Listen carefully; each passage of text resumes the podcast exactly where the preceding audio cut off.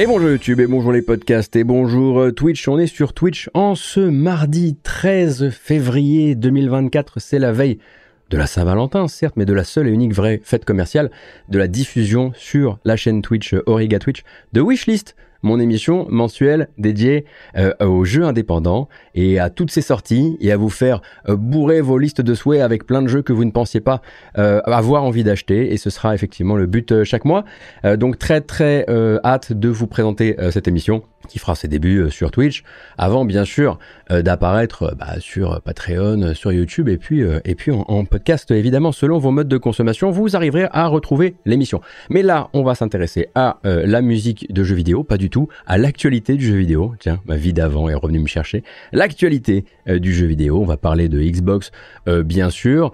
On va parler de Helldivers 2, euh, bien sûr. Nous aurons également l'occasion de faire un tour du côté de la licence Subnautica, un petit peu aussi, je crois, vers les finances, notamment de chez Ubisoft, mais pas seulement, également du côté de, de Take-Two. Ça nous emmènera doucement vers le licenciaton, je suis désolé, mais on n'y coupe pas. Et puis un passage final sur euh, Dontnod, studio français Dontnod, et euh, les récentes déclarations du STJV. Mais avant toute chose, pas de nouvelles pour Xbox, ou en tout cas pas vraiment les nouvelles qu'on pouvait attendre quand lundi dernier, Phil Spencer a donné rendez-vous à la suite d'une série euh, de rumeurs assez importantes à propos de la future stratégie commerciale de Xbox. Donner rendez-vous la semaine prochaine. Ce sera jeudi soir, jeudi 15 février, 21h heure française, pour un Alors attention, ils appellent ça un podcast, mais il faut pas imaginer que vous allez écouter ça euh, sur votre votre application de balado-diffusion. Euh, c'est un podcast filmé, en gros une table ronde euh, avec les pontes de Xbox, Phil Spencer, Matt Booty et Sarah Bond notamment. Ce sera ça finalement le fameux Business Update, une émission donc de discussion filmée entre les visages connus de Xbox qui vont tenter de clarifier la nouvelle stratégie à venir après la sortie d'une série de rumeurs hein, dont on avait parlé euh, la semaine dernière, donc des ambitions potentiellement multiplateformes euh, de Xbox, du secret de Polichinelle désormais de l'arrivée très prochaine de Hi-Fi Rush euh, sur Switch et sur PS5, des rumeurs plutôt persistantes hein, tout de même d'un revirement stratégique qui serait assez profond quand même et qui pourrait voir des jeux comme Starfield ou le futur Indiana Jones and the Great Circle euh, porté sur PS5, euh, de ce que ça dira aussi euh, ou ne dira pas des projets de Microsoft Gaming pour les consoles Xbox, pour la production de consoles Xbox, et puis bien sûr toujours, et là on le voit dans le rendez-vous donné à base de table de discussion plutôt qu'une vidéo de présentation de la future stratégie. Peut-être aussi l'indice de cette désorganisation qui, qui perdure euh, d'une entreprise qui a été prise de court hein, clairement euh, par euh, les rumeurs. On en parlait déjà la semaine dernière.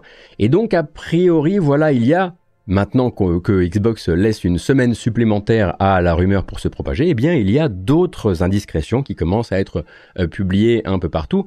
La journaliste Shannon Liao, par exemple, euh, donc, elle aurait des sources qui laissent penser que, en interne, il y a déjà eu une prise euh, de parole de Phil Spencer pour rassurer les troupes sur le fait que les consoles Xbox ne seront pas abandonnées. de toute façon, on n'imaginait pas Microsoft Gaming euh, oublier comme ça du jour au lendemain euh, les consoles façon euh, Dreamcast, c'est pas vraiment dans les scénarios possibles. Mais voilà, en tout cas pour l'instant, il y a déjà eu un petit peu de réassurance en interne apportée de ce côté-là.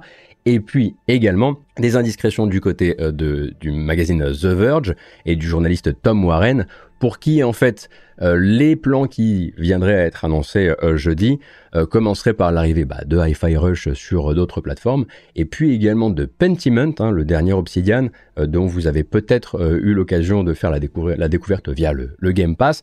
Donc Pentiment, une plus petite aventure dans la galaxie des jeux Xbox Game Studio. Voilà, ça ce serait les premiers ambassadeurs, avec derrière un Sea of Thieves, lui aussi hein, vraiment dans les rumeurs depuis très longtemps, qui eh bien dans l'année pourrait faire son apparition sur d'autres plateformes celles qui le feront tourner, et ça, ça dépendra évidemment à chaque fois euh, des, euh, des, jeux.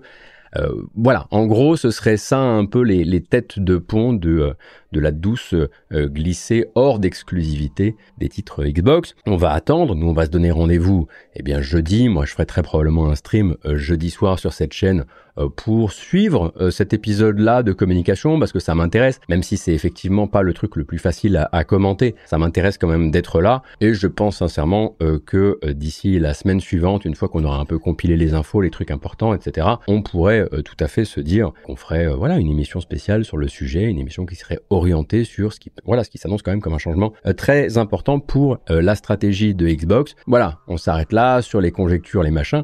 Il y a juste un truc que je vois beaucoup, beaucoup, voilà, revenir, notamment sur les réseaux sociaux ou même sur le Discord euh, de Rigami. Est-ce que vous pensez qu'ils vont genre ouvrir une grande porte et il va y avoir une arrivée massive soudaine de plein de jeux et du back catalogue et de jeux sortis récemment et peut-être même de voilà d'un shadow drop ou d'un machin comme ça. Faut quand même s'attendre à ce que tout ça se soit événementialisé, que ça se fasse par vague. Le but étant de tirer un maximum de profit sur chaque jeu à sortir. Donc je pense sincèrement que ce sera vraiment l'inverse et qu'on se dirige vers un immense goutte à goutte. Et la question sera toujours de savoir voilà quel est le périmètre de tout ça parce que il y a le goutte à goutte dont on pourrait tout à fait effectivement euh, se dire qu'il est euh, euh, en fait on découvre la stratégie au fur et à mesure, mais vu la crise de confiance actuelle et vu ce que les fans les plus vocaux euh, demandent à Phil Spencer et à son équipe, même si ça se fait au cas par cas ou si ça se fait au jeu par jeu, il faudrait que euh, les gens puissent avoir une lecture claire de, de quels jeux sont éligibles, de ce qui fait qu'un jeu sera voué à un moment ou à un autre arriver sur d'autres consoles que les consoles Xbox et bien sûr le, PC, ça, ça ne, ça ne change pas. Donc ça, on en parle jeudi, et puis très probablement vendredi matin dans l'hebdo, et puis très probablement la semaine prochaine aussi. Et puis un petit rappel peut-être de titres qui ont été abordés durant le magnéto de l'hebdo d'origami de la fin de semaine euh, dernière. Un report pour Homeworld 3, hein, euh, que vous avez peut-être vu passer. Le jeu de Blackbird Interactive et de Gearbox a manifestement encore besoin d'un peu de temps et c'est quelque chose que l'équipe a réalisé en observant les joueurs qui découvraient récemment le jeu. Alors soit euh, via la démo, soit voilà les gens qui ont été invités euh, pour participer au dernier playtest. En fait, il y a un groupe de spécialistes vraiment de la licence Homeworld, des joueurs hein, vraiment férus de Homeworld, qui ont été euh, amenés en interne dans les studios pour euh, finir tout le jeu dans les locaux de Blackbird. Et une fois ces gens partis, c'était manifestement clair pour les devs que Homeworld 3 avait besoin de temps pour implémenter tous ces retours. Donc après avoir repoussé le jeu tout au long de l'année 2022 et 2023, Homeworld 3 ne sortira pas en mars comme prévu, mais maintenant au mois de mai. Et puis bien sûr, un record, le démarrage le plus fulgurant d'un jeu Atlus de l'histoire de Atlus, Persona 3 euh, Reload, donc avec un million de copies euh, écoulées en moins d'une semaine, ce qui est un très joli symbole hein, pour une relecture d'un jeu de 2007. Bien sûr, euh, comme pour Like Dragon 8, euh, la sortie conjointe entre PlayStation, Xbox et PC, ça fait le boulot, ça catalyse pas mal les ventes, mais voilà, dans le cas de euh, P3 Reload, c'est aussi un chiffre qui euh, est en plus réalisé alors que le jeu est disponible dans le Game Pass, ce qui n'en fait qu'un plus plus beau symbole. On est bien au-delà manifestement des prévisions d'Atlus sur le sujet, qui espérait en fait faire le million d'ici fin mars. Et euh, bah à côté, voilà, si vous voulez un, comparatif, euh, la version PC de Persona 4 Golden, qui n'était qu'une version PC, uniquement un, portage, avait mis environ un an avant d'atteindre le million euh, de ventes. Comme quoi, une belle campagne marketing et une restauration faite avec voilà beaucoup de soins, en l'occurrence, hein, on a eu l'occasion d'en parler, eh bien ça fonctionne. Et puisqu'on parle de départ triomphant, autant continuer euh, sur cette base-là. Hein. Donc Persona 3 Reload, effectivement, excellent lancement. Yakuza 8, en voici un qui a particulièrement bien marché euh, sur euh, le début, enfin sur ce, week-end. Eh bien c'est Helldivers 2, hein. Helldivers 2, jeu développé en Suède par Eurohead et édité pour rappel par euh, Sony. Eurohead n'appartient pas, à Sony, c'est un jeu tiers, mais voilà, c'est vrai que j'ai dit tiers alors que j'aurais dû dire second party. Au soir euh, de son lancement, le TPS coop contre des bestioles géantes, vous avez peut-être vu un peu de gameplay passer, il avait dépassé les 50 000 joueurs connectés euh, sur Steam, 50 000 qui étaient devenus 156 000 ce samedi, ce qui place Helldivers 2 dans les nouvelles sensations Steam du début d'année alors bien sûr derrière, Palworld, évidemment, hein, lui on parle même plus de ses chiffres, mais aussi Enshrouded, hein, Enshrouded qui a quand même atteint les 160 000 euh, joueurs simultanés euh, sur Steam. Ça fait un joli pic, mais dans les jeux sortis vraiment sur euh, le début de l'année, Helldivers 2 se place. Et là bien sûr ce ne sont que les chiffres Steam, mais pour rappel c'est une sortie conjointe sur PS5 et sur PC, éditée par Sony, et c'est d'ailleurs bah, la première du genre hein, qui effectivement va faire la sortie conjointe comme ça, il me semble en tout cas. Et donc euh, sur euh, X, anciennement Twitter, euh, le patron de Eurohead qui s'appelle Johan Pilstedt ou Pilstedt, il glissait dans une discussion comme ça qui essayait d'évaluer les ventes du jeu sans avoir de chiffres, qu'en gros le jeu était en train de frôler le million de ventes à la fin du week-end. Alors voilà, ça c'est un succès commercial qui est clair.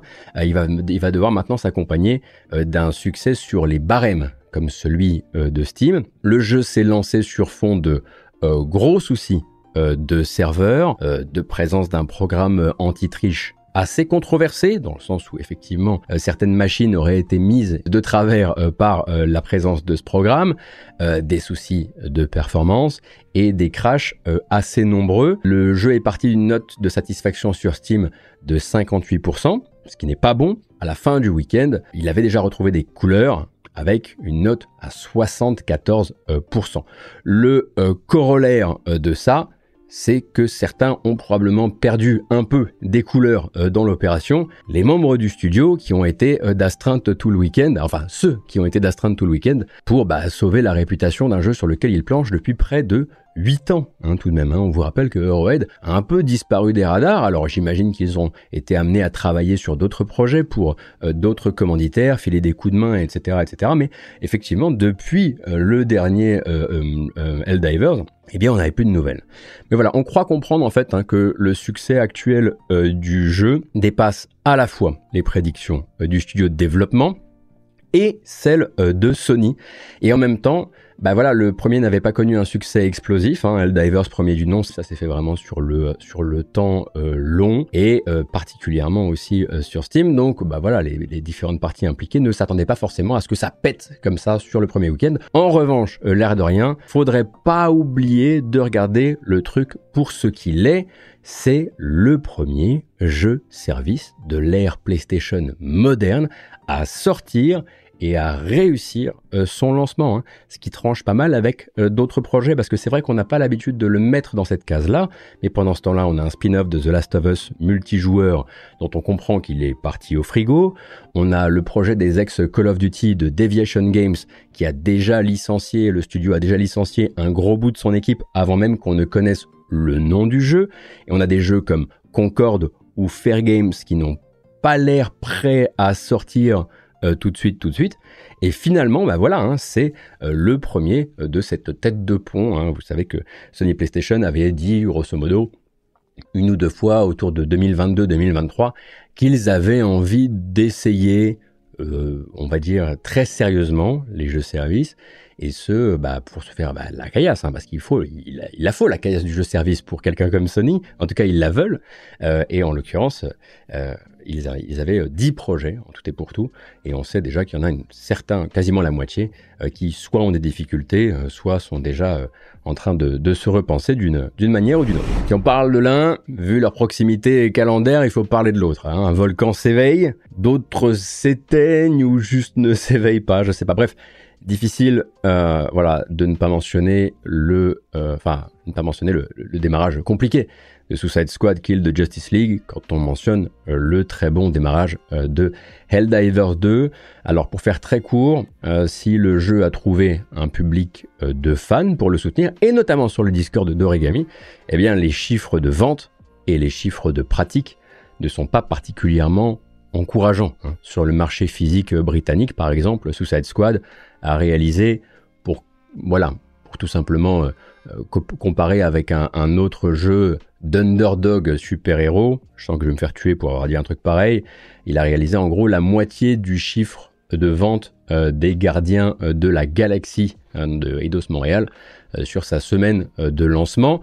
Alors bien sûr, on va pas comparer un jeu premium et un jeu service, sachant que les jeux services se distribuent beaucoup mieux en dématérialisé, mais les premiers bruits de couloir que j'entends sur les ventes dématérialisées du jeu en Europe sont assez effrayants. Je ne vais pas vous en dire plus, mais ils sont assez effrayants. De toute façon, il reste une métrique, en tout cas une unité de mesure qu'on peut toutes et tous regarder, qui est publique. On est sur un jeu service, et là-dessus, les chiffres de pratique actuels, ils parlent d'eux-mêmes, hein, quelque part, les chiffres d'engagement actuels euh, du jeu. Deux semaines après sa sortie, Suicide Squad accumulerait, toutes plateformes confondues, des pics à environ 80 000 joueurs, malgré une, présence sur PC, euh, sur PlayStation et sur Xbox avec 3700 avis Steam, j'arrondis. Avec en face un Helldivers qui a eu une montée en charge très rapide, qui a atteint en moins d'une semaine 32 000 avis Steam. Là déjà vous avez voilà un élément de comparaison qui est assez assez dur.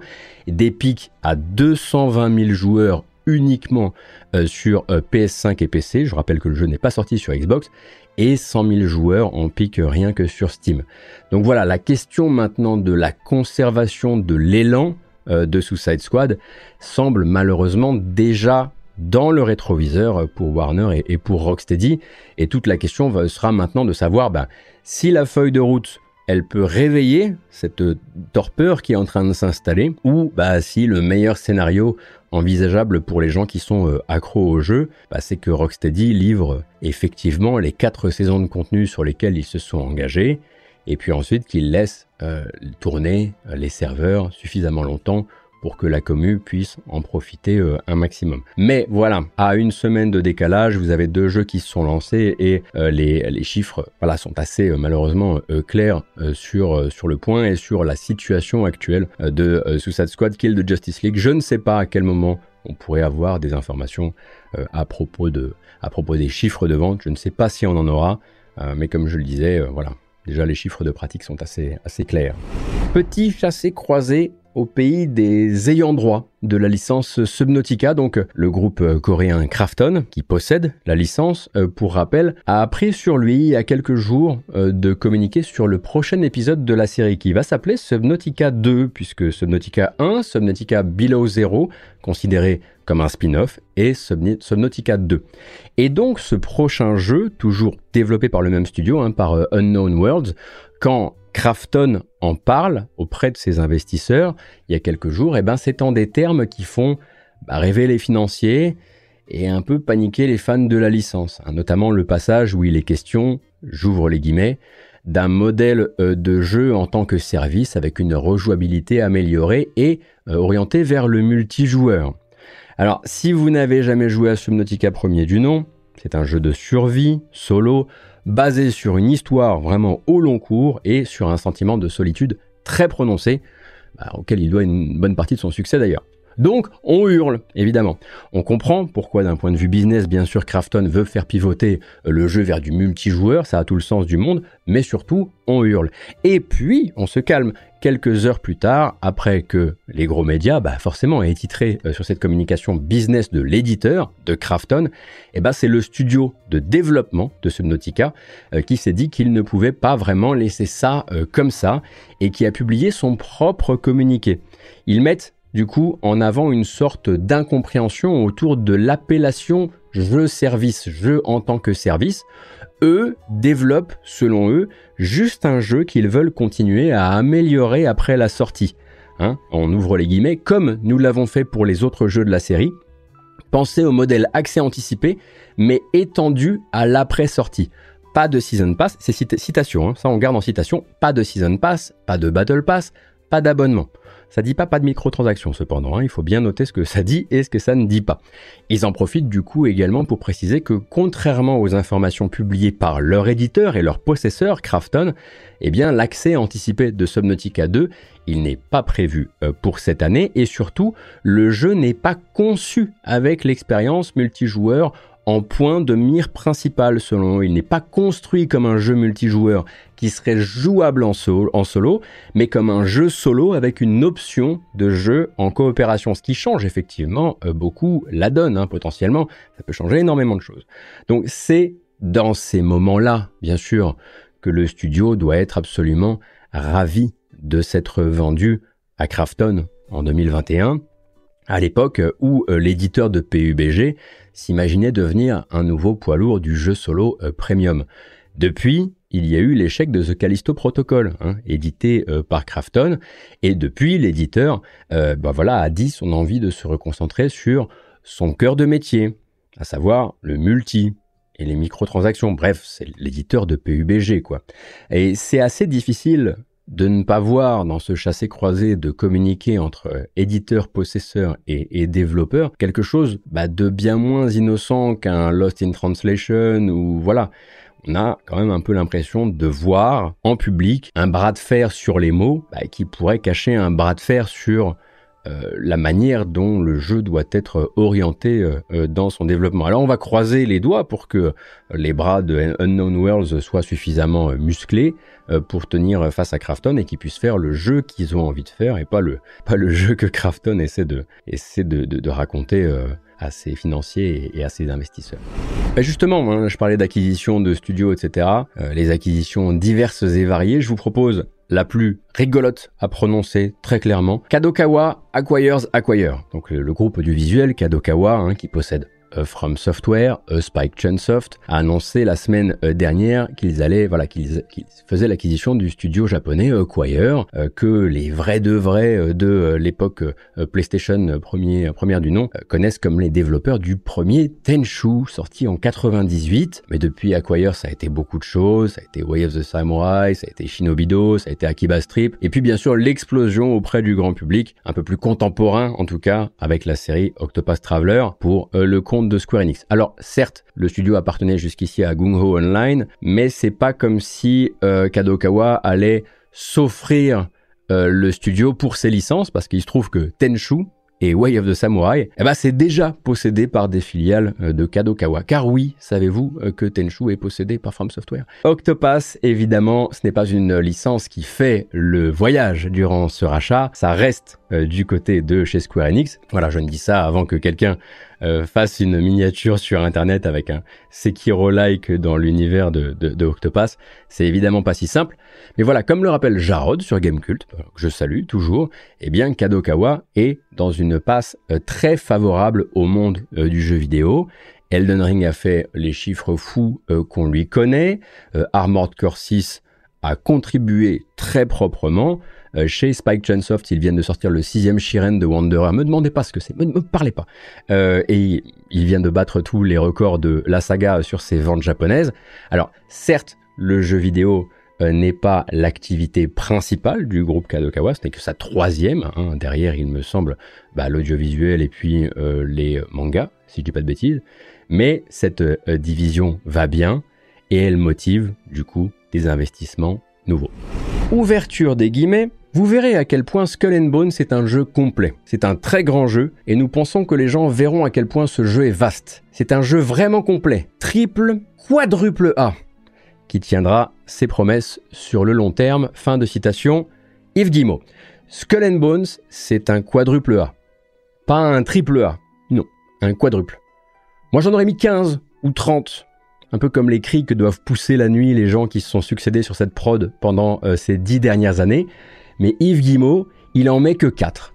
Bon, bah, il y a peut-être un petit manque d'ambition, bien sûr, mais blague à part, euh, c'est la dernière punchline farfelue que s'est autorisé le patron euh, d'Ubisoft quand, en pleine séance de questions-réponses durant euh, le bilan financier d'Ubi, quelqu'un lui a demandé, et faut avouer que la question est un peu conne, pourquoi Skull and Bones sortait pas en free-to-play euh, La réponse, elle est assez simple tout de même. C'est impossible de sortir un free-to-play, en free-to-play un jeu dans lequel Ubi a engouffré du pognon euh, pendant 10 ans.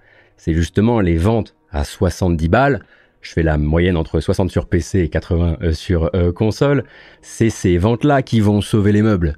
Mais Yves, il a essayé de sortir par le haut avec son histoire de quadruple A. Voilà, en tout cas, nous on vous parlera en détail de Skull and Bones vendredi dans l'hebdo. Mais Ubisoft ces jours-ci, c'est aussi une année euh, fiscale marquée par plusieurs euh, lancements salués euh, par les chiffres, par les ventes, par le public, Assassin's Creed Mirage, qui est salué du coup hein, dans sa performance. The Crew Motorfest, euh, on le savait également, un Rainbow Six Siege qui continue à faire plaisir euh, aux pontes euh, d'Ubisoft. Et en ce qui concerne Avatar Frontiers of Pandora, hein, sur ce dernier bilan financier, les choses sont comme on pouvait euh, s'y attendre un peu moins claires. On parle d'un jeu sur lequel Ubisoft aurait confiance sur le temps long, grâce notamment aux futures mises à jour, hein, la, feuille de route post-sortie, et à l'augmentation du parc de consoles de nouvelle génération qui devrait doper les ventes d'Avatar. En gros, ça n'a pas fait son chiffre, mais on va se refaire. C'est un petit peu ça qu'Ubisoft dit sans le dire. Au moins, ils disent pas un truc du genre dommage, c'était un, un sextuple A et, vous l'avez juste pas vu. Il salue aussi la réussite technique de Avatar Frontiers of Pandora et il faudrait être fou pour pas le faire parce qu'effectivement, le jalon technique est absolument dingo. Voilà. A priori, Avatar, forcément, entre la date de sortie du, bousin, euh, la manière qu'ils ont eu de communiquer dessus, c'est vrai que ça a été un petit peu compliqué pour le public pour voir euh, bah, déjà que c'était potentiellement le meilleur Far Cry depuis le 4, ce que je pense à titre personnel, mais aussi, voilà, que peut-être les gens avaient envie de ce jeu malgré tout, parce que la fatigue autour de la série Far Cry est, est assez forte. Bon, bien sûr, Assassin's Creed Nexus euh, VR, donc le jeu en réalité virtuelle dans l'univers d'Assassin's Creed, lui est vraiment pointé du doigt euh, dans ce bilan financier par euh, Yves Guillemot. Ça semble vraiment avoir refroidi Ubisoft sur le sujet de la réalité virtuelle, malgré une sortie du jeu qui était calée sur celle du, du Quest 3. Je cite, Nous n'augmentons pas nos investissements dans la VR pour le moment parce qu'elle a besoin de décoller. Problème, c'est que voilà, si tout le monde fait un pas en arrière et retourne au rôle d'observateur de la VR en attendant qu'elle décolle, bah ça va pas décoller. Et Ubisoft a toujours une place quand même assez importante dans les promesses, on va dire, grand public de la VR. Et vas-y qu'on va te faire un Splinter Cell, et vas-y qu'on va te faire un Assassin's Creed, etc.,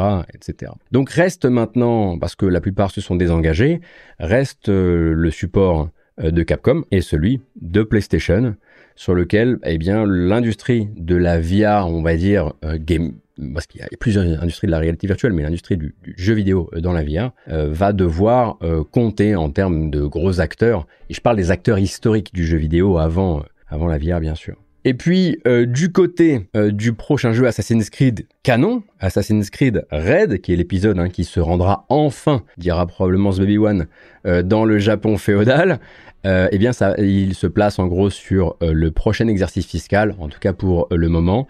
ça veut dire qu'en gros, il sortirait entre mars 2024 et avril 2025. Il va falloir qu'il joue des coudes, du coup, hein, parce qu'il y a un autre gros morceau qui est attendu sur ce même segment, et c'est bah, le Star Wars Outlaws du Bimassive, qui est désormais débarrassé justement, à part bien sûr pour le soutien post-sortie de Avatar Frontiers of Pandora, et on imagine que les équipes se sont euh, venus se, concentrer sur, sur Star Wars Outlaws. D'ailleurs, on parle d'Ubisoft, mais on pourrait mentionner effectivement que demain, euh, c'est pas uniquement la Saint-Valentin et Wishlist, c'est aussi euh, piqué de grève hein, dans plusieurs antennes françaises d'Ubisoft. On l'a dit la semaine dernière, mais là, effectivement, il me semble que ça concerne Paris, Montpellier, Annecy. Ça va gréver, ça va gréver pour bah, notamment des manques de revalorisation des salaires et un écart qui se creuse de plus en plus entre l'inflation et la revalorisation, les revalorisations que que, n'accorde pas Ubisoft. Donc on commence à y voir un petit peu plus clair euh, après l'annonce euh, des 1900 licenciements au sein de la branche gaming de Microsoft qui ont été annoncés il y, a, il y a deux semaines, notamment en ce qui concerne le sort qui sera fait à ou qui a été fait à certains studios de la galaxie Activision Blizzard King, surtout chez Activision Blizzard, sauf les studios Blizzard, on a l'habitude plutôt d'imaginer qu'ils travaillaient un petit peu toutes et tous euh, sur Call of Duty. Alors selon des informations du journal le San Francisco Chronicle qui est allé mettre le, le nez dans, les, dans des documents euh, officiel.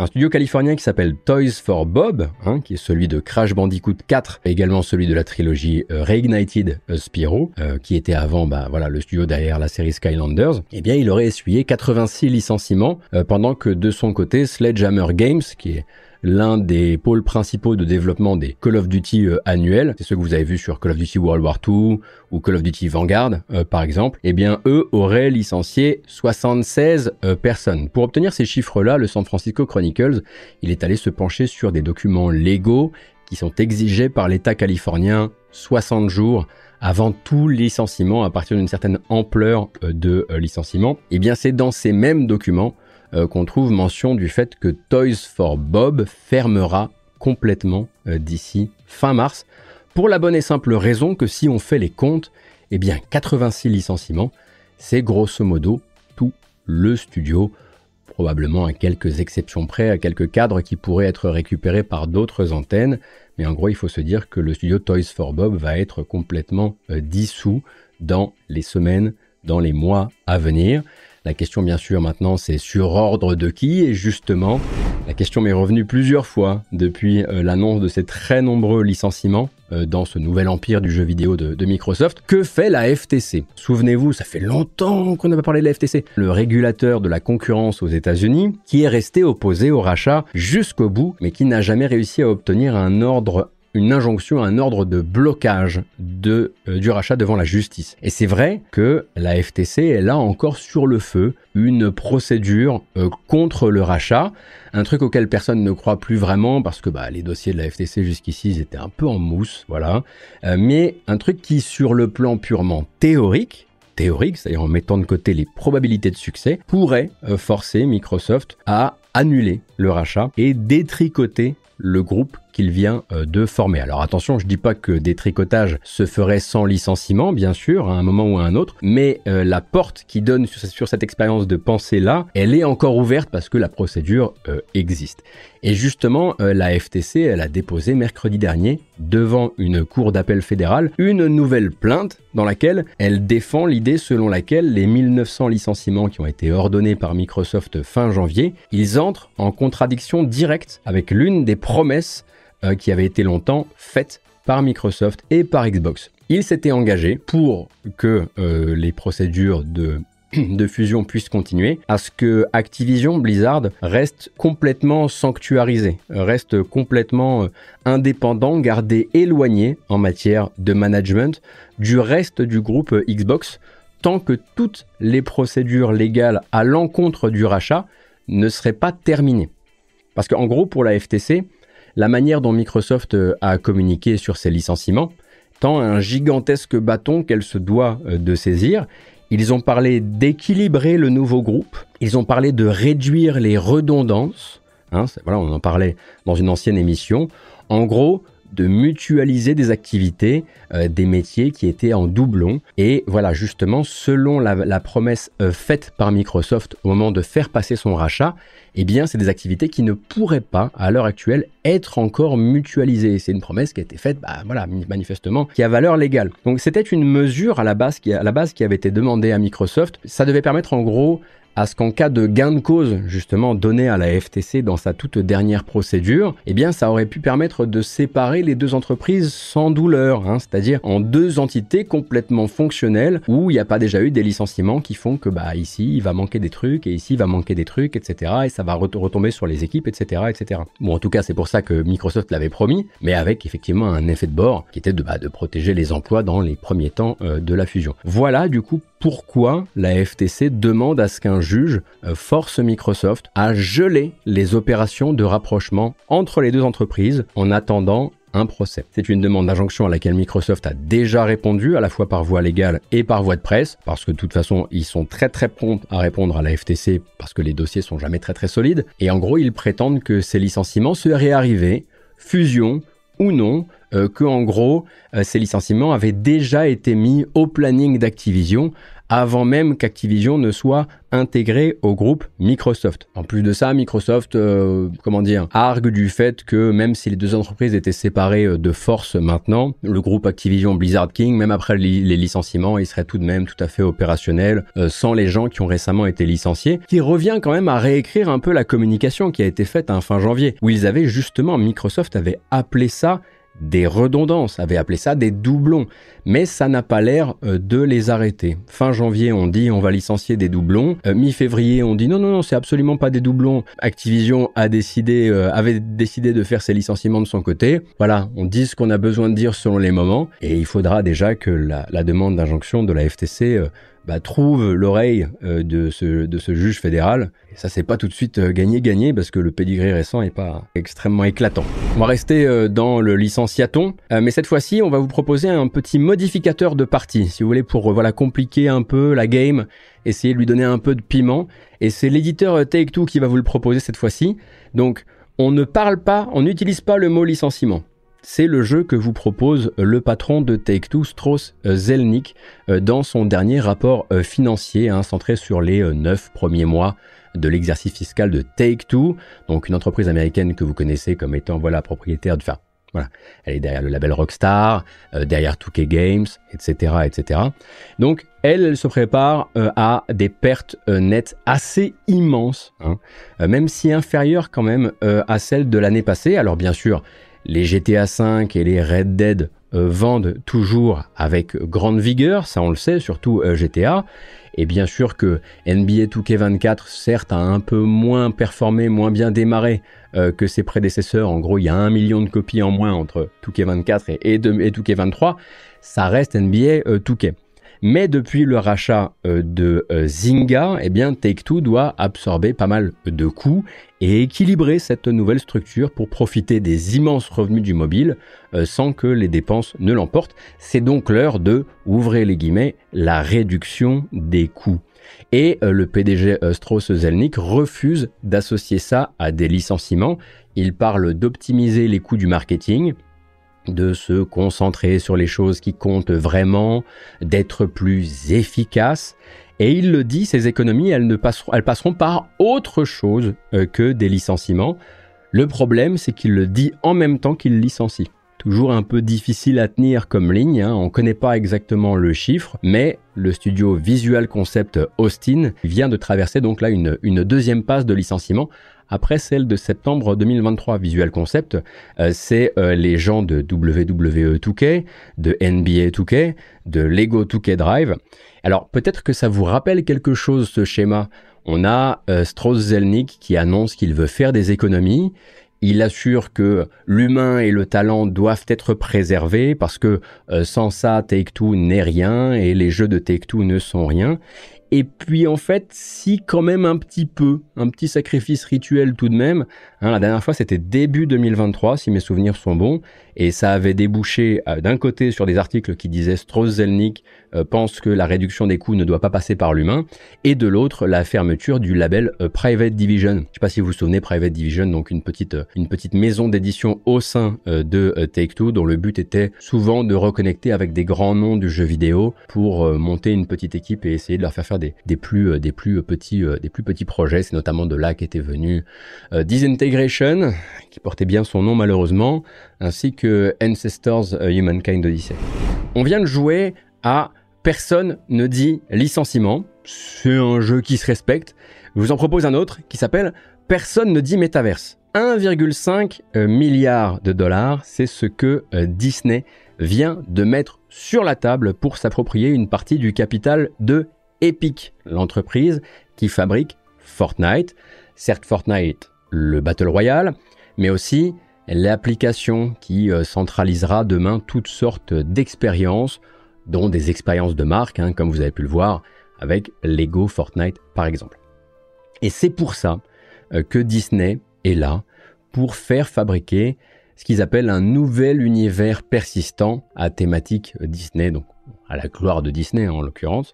Et donc j'ouvre les guillemets puis je vous restitue le truc un petit peu comme il est décrit euh, par le communiqué de la Walt Disney Company en plus d'être une expérience de jeu de classe mondiale et d'interopérer avec Fortnite, notre nouvel univers persistant offrira une multitude d'opportunités aux consommateurs pour jouer, regarder, acheter et profiter des contenus, des personnages et des histoires de Disney, Pixar, Marvel, Star Wars, Avatar et plus encore.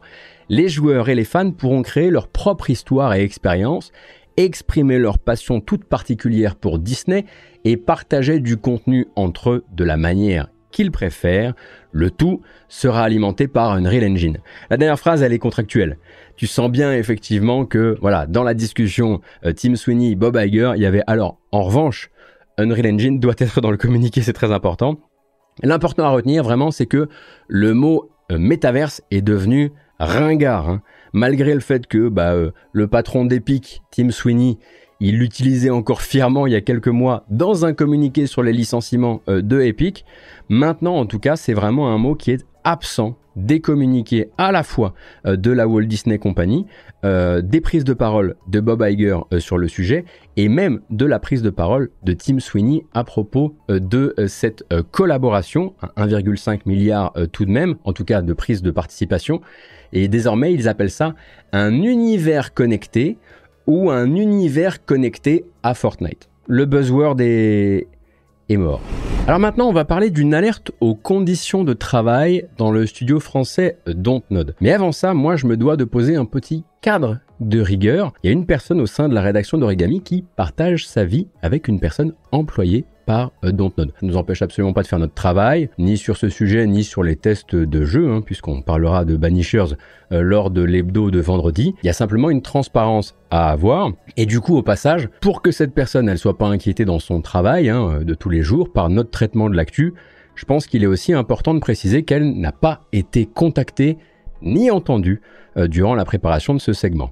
Voilà, c'est important de le dire, c'est important d'être le plus transparent possible avec vous en toute situation, et puis avec toutes les personnes impliquées euh, aussi. Jeudi 8 février dernier, le euh, jeu vidéo euh, français a été traversé par une alerte. Vous l'avez probablement pas manqué, celle donnée par le syndicat des travailleurs et des travailleuses du jeu vidéo, le STJV, à propos de ce que le syndicat décrit comme une concentration de risques psychosociaux qui nuisent à la santé et au bien-être des employés du studio. Psychosociaux, ça paraît compliqué comme ça, mais pensez psycho, pensez sociaux, et grosso modo, vous euh, l'avez. Donc euh, Dontnod, euh, pour vous remettre un petit peu le studio en tête, c'est l'entreprise derrière des jeux comme Remember Me en 2013, bien sûr, hein, qui fait voilà, qui est le, jeu qui accompagne la création du studio, Vampire, euh, Tell Me Why, Harmony the Fall of Reverie, euh, récemment euh, Jusant. le studio a bien sûr explosé à l'international avec Life is Strange en 2015. Et hier, eh bien, l'entreprise sortait son dernier gros jeu, l'action RPG Banishers, A Ghost of New Eden, dont on parlera vendredi, justement comme je vous le disais tout à l'heure. Donc Dontnod, hier, c'était un développement basé à Paris, Aujourd'hui, c'est un groupe qui donne à la fois dans le développement et dans l'édition, qui compte un peu plus de 350 personnes entre son QG parisien et son antenne à Montréal, car oui, il y a une antenne là-bas, et c'est justement cette croissance rapide et une dangereuse, en tout cas c'est le terme utilisé par le STJV, multiplication des projets euh, qui est pointée euh, dans euh, ce communiqué. Il est question en fait dans le texte de ce que le STJV nomme un chaos ambiant, et là c'est une citation, d'une stratégie globale vue comme euh, incompréhensible par une partie des employés à cause euh, d'informations contradictoires, de changements de délais de production qui sont trop fréquents, et également de salariés qui sont déplacés d'équipe en équipe sans qu'il y ait un niveau de communication suffisant et suffisamment clair euh, par le top management de Dontnod. Et il en résulterait une situation assez paradoxale où bah, les arrêts maladie et les départs seraient en hausse au sein de l'entreprise et où la dernière enquête de satisfaction interne elle aurait donné des chiffres euh, peu reluisants, alors même que Dontnod se peint depuis euh, le tout début comme un studio différent avec, comme le rappelle euh, Marius Chapuis dans son article sorti il y a quelques jours sur l'IB, des équipes à taille humaine et un endroit où on n'est pas un numéro, qui sont deux citations euh, euh, d'une ancienne interview du PDG, Oscar Guibert, qui est le PDG de Dontnod. Donc pour vous donner un peu une idée du courant de pensée originel de Dontnod et de son positionnement extérieur presque alternatif dans le monde du jeu vidéo français. Chez Dontnod, le plein télétravail est autorisé. Tout le monde ne télétravaille pas, ça dépend vraiment euh, des choix, mais c'est possible. Et d'ailleurs, il y a 75% environ du staff qui travaille à distance. Chez Dontnod, on ne veut pas cruncher. Attention à la formulation de ce que je viens de dire. Je ne dis pas qu'on ne crunche pas. Chez Dontnod, on ne licencie presque jamais. Et ça, ce sont des choses finalement assez rares assez éloigné des standards actuels de l'industrie et dont le caractère effectif m'a été reconfirmé par plusieurs sources euh, ce week-end. Alors attention, comme toujours, quand je dis plusieurs sources, hors de question de nier les souffrances individuelles ou de dire à quelqu'un qui estime actuellement euh, cruncher chez Dontnod, non, tu ne crunches pas. Tu peux tout à fait dire, dans mon entreprise, je ne veux pas de crunch, mais ne pas mettre en œuvre toutes les armes possibles euh, pour t'assurer que ce soit vraiment appliqué. Et puis, c'est pas partout pareil dans une boîte. Hein, grand bonheur et grand mal-être peuvent euh, cohabiter au sein d'une même entreprise au même moment. Et oui, je paraphrase Yvan Godet, ça m'arrive euh, parfois. Mais donc oui, voilà, tous ces mantras euh, supposés rendre Dontnod différent, moderne, progressiste, c'est forcément très stylé euh, comme ça, ça crée de l'attractivité, mais ce que le STJV dit dans ce communiqué, ou plutôt ce que j'en comprends, c'est que ça nécessite, au-delà des grands principes, toute une stratégie associée pour fonctionner et euh, que les mesures actuelles seraient euh, violemment inadéquates. Donc le CSE de Dontnod, qui est en gros une instance de protection des employés au sein d'une entreprise, il est élu sous l'étiquette euh, STJV, donc syndicat des travailleurs et travailleuses du jeu vidéo, et il déplore par exemple une absence de dialogue social et d'assistance dans la diffusion efficace des informations jusqu'aux employés, un problème qui est particulièrement central quand 75% de l'entreprise est en télétravail complet. Et ça, on peut le comprendre bien sûr. Et sur un plan plus politique, on va dire, le STJV, il estime également que l'entreprise, elle ne remplit pas sa part du marché en matière de négociation euh, syndicale et on sent dans le texte surgir le potentiel début d'un bras de fer de ce côté-là.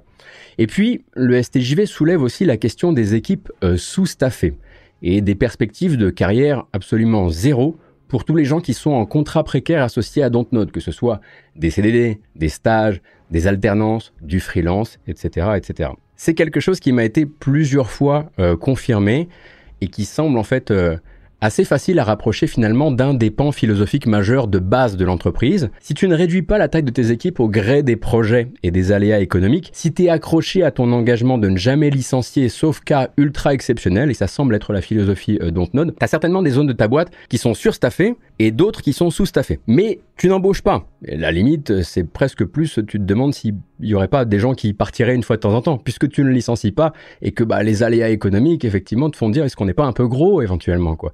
Et donc tous les moments de tension, euh, puisque tu n'embauches pas, tous les moments de tension viennent peser à fond sur tes externes. C'est des externes que tu vas maintenir au stade d'externes. Ils vont tisser des liens avec les équipes et ensuite ils vont se faire remercier en fin de projet. Donc il y a la façade, effectivement, et cette façade, on l'a comprise, elle est très connue dans le jeu vidéo français. Chez Dontnod, on ne licencie pas sauf cas extrêmement exceptionnel, mais il y a des retombées euh, à cette à cette politique et ça retombe effectivement sur les équipes qui sont sous-staffées et qui ne peuvent pas euh, grandir comme elles le voudraient. Ça crée des développements euh, qui sont euh, parfois en tension et, en l'occurrence c'est ce que relève euh, le, STJV dans son communiqué. Il relève beaucoup de choses mais il relève aussi ça. Reste un dernier sujet que moi j'ai volontairement mis de côté et que j'ai gardé pour la fin. Le communiqué du STJV parle de la dispersion de l'équipe qui a développé Jusan au sein de Dontnod deux mois après la sortie du jeu. Dispersion égale on sépare les gens et on les met dans d'autres équipes. Ça ne veut pas dire licenciement. Et c'est vrai, c'est le cas. Dans son communiqué, le STJV, il utilise cet exemple pour dénoncer un management qui n'hésiterait pas à dissoudre une, ce qu'on appelle une ligne de production en interne, alors qu'elle vient de sortir un succès critique. Et quelque part, le texte du STJV insinue un peu que ce serait une dissolution qui serait purement basée sur les ventes du jeu, qui obéit euh, aux chiffres, et aussi une décision qui aurait été euh, très mal euh, justifiée ou pas justifiée du tout auprès des employés. L'un des tweets qui accompagne le communiqué s'attarde justement sur ce point précis et j'ai tendance à croire que ça a forcément participé à la grande diffusion du message du STJV parce que émotionnellement, même pour moi qui suis censé garder la tête froide face à l'actu, apprendre que les gens qui ont produit un des jeux de mon année 2023, qui ne seront pas autorisés à prolonger cette synergie qui m'a semblé très fonctionnelle, eh ben ça me déclenche ça me déclenche et ça me donne envie de m'énerver. Je ne dis pas que le STJV a cherché à m'énerver en utilisant ce levier émotionnel, mais c'est ce que ça me fait. Cependant, et c'est là que je voudrais marquer justement un brin de distance avec le communiqué, plusieurs sources avec qui j'ai pu m'entretenir ce week-end m'ont alerté justement sur la complexité particulière du cas Jusant. Non pas que les chiffres de vente ne soient pas un sujet, ça on l'avait un peu compris, hein. on pense que Jusant est l'un de ces jeux où effectivement le delta entre le succès critique et le succès commercial est assez fort, mais derrière cette espèce d'image de beau jeu poétique euh, simplement sacrifié sur base d'une case dans un tableau Excel, on m'a quand même parlé d'une histoire humaine complexe au sein de l'équipe et de certains piliers de l'équipe qui ne souhaitaient pas forcément retravailler ensemble après Jusant. En revanche, toutes mes sources s'accordent à dire que Dontnod s'est clairement raté sur toute la ligne au moment de communiquer sur le devenir de l'équipe au sein du groupe.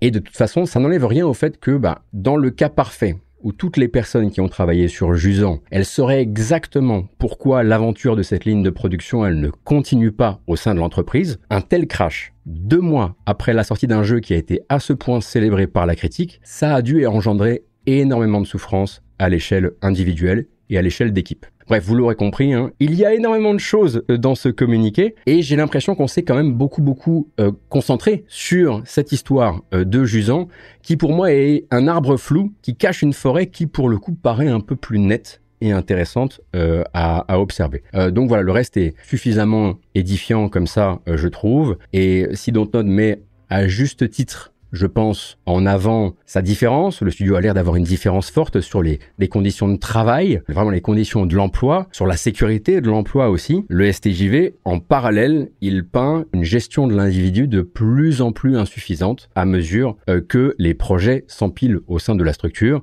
entre ceux qui sont développés et ceux qui sont édités, on parlerait quand même de huit projets actuellement en cours, gérés par les différentes équipes de chez Dontnod.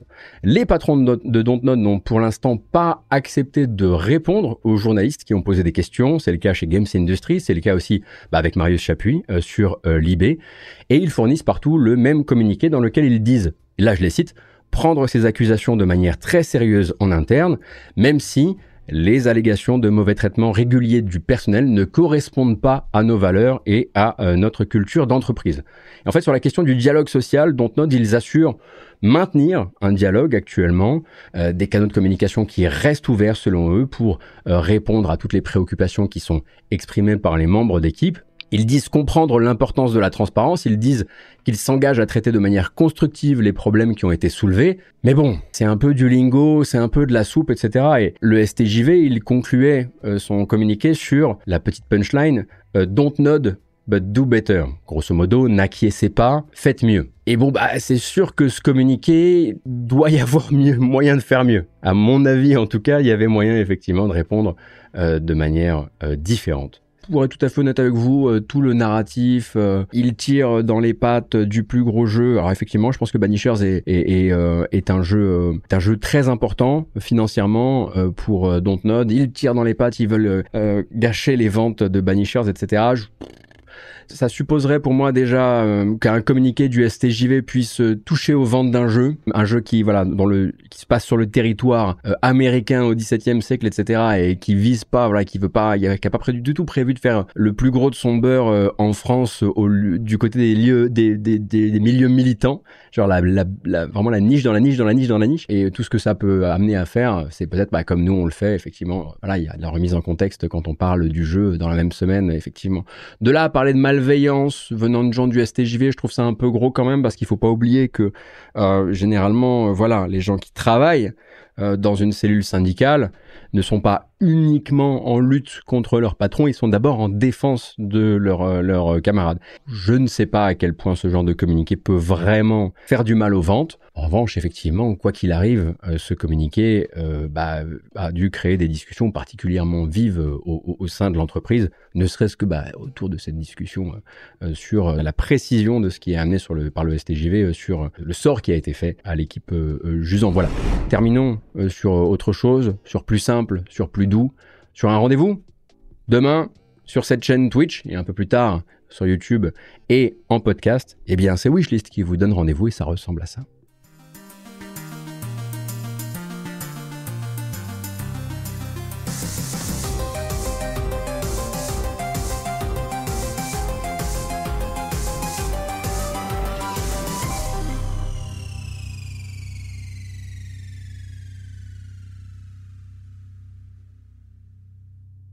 Mercredi 14 février, 15h, twitch.tv slash Origa Twitch, c'est tout simplement mm, bah, euh, notre émission euh, dédiée à, euh, aux, jeux, vidéo indépendants qui aura lieu tous les mois, animé par mes soins, avec des invités et des invités eux qui viendront, repartiront, repasseront à l'occasion comme d'habitude, je lâche ma blague habituelle, le popcorn du jeu vidéo indépendant, tout simplement.